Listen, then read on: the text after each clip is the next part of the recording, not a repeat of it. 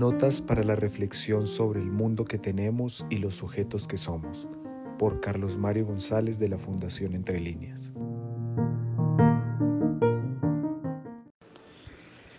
Yo he planteado que abordemos a Nietzsche desde dos proposiciones suyas, aquella pues de Dios ha muerto y la otra que abordaríamos al final, que es la lucha o la invocación de él para enfrentar todas las formas de nihilismo. Y dije, entre estas dos proposiciones comprendamos entonces cuatro grandes temas que Nietzsche trabaja, la transvaloración de todos los valores, que es una forma de nombrar la crítica radical que él hace a la moral y particularmente para las morales absolutas, el superhombre, la voluntad de poder y el eterno retorno. Pero es necesario decir que en este paneo que adelantaremos nosotros nos agota Nietzsche. Nietzsche es un pensador muy rico, es un pensador con muchos matices para uno detenerse en él con cuidado. Estas notas no son sino un paneo muy general que yo hago sobre pensadores que trato de transmitir la importancia de, de, hacernos a ellos, de acompañarnos de ellos, porque son pensadores que nos ayudan a interpretar el mundo en que estamos y el tipo de sujetos que somos. Pero en Nietzsche hay problemas eh, muy valiosos de ser eh, estudiados e indagados por cada cual de ustedes, como es el problema de la verdad. ¿Qué es la verdad? Eso en Nietzsche juega un papel muy importante en su reflexión teórica. Nosotros no lo abordaremos, pero es necesario decirlo.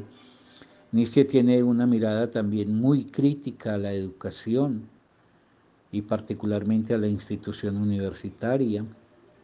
Obviamente el arte es otro dominio sustancial del pensamiento de Nietzsche. El individuo como aquel que tiene que construir y tallar una vida desde su particularidad, desagregándose de todas las tentaciones de su masificación. El Estado Nietzsche ve el Estado como aquello que peligrosamente se apodera de las riendas de conducción de la sociedad y subroga totalmente la vida de los individuos al trazado imperativo de, su poder. Nietzsche hace una indagación también fundamental sobre la cultura, entendiendo por cultura todas las fuerzas afirmativas de la vida, la libertad es también un tema que no podemos nunca dejar de lado en Nietzsche.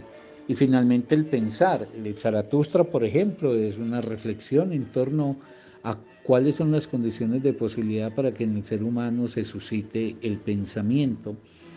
Entonces, todo eso que he mencionado, Nietzsche no lo toma uno por uno y como si fueran compartimentos estancos separados, sino articulados como piezas que se ensamblan. Por eso en el desarrollo que yo ofreceré, iré mostrando en cada momento cómo eso que estoy señalando tiene que ver con algo anterior y con algo posterior. Eso será muy importante. Ahora, hay que decir, Nietzsche nos va a emproblemar. Nietzsche va a ser un pensador que nos causará cierto escosor porque él nos problematiza. Pero hay que darle un carácter positivo a la palabra problema. La riqueza de un ser humano, la riqueza vital de un ser humano, no está en que carezca de problemas, como se suele infortunadamente decir en este tipo de sociedad en que nosotros estamos, que un ser vale porque no tiene problemas, al contrario, un ser vale entre más y mejores problemas tenga.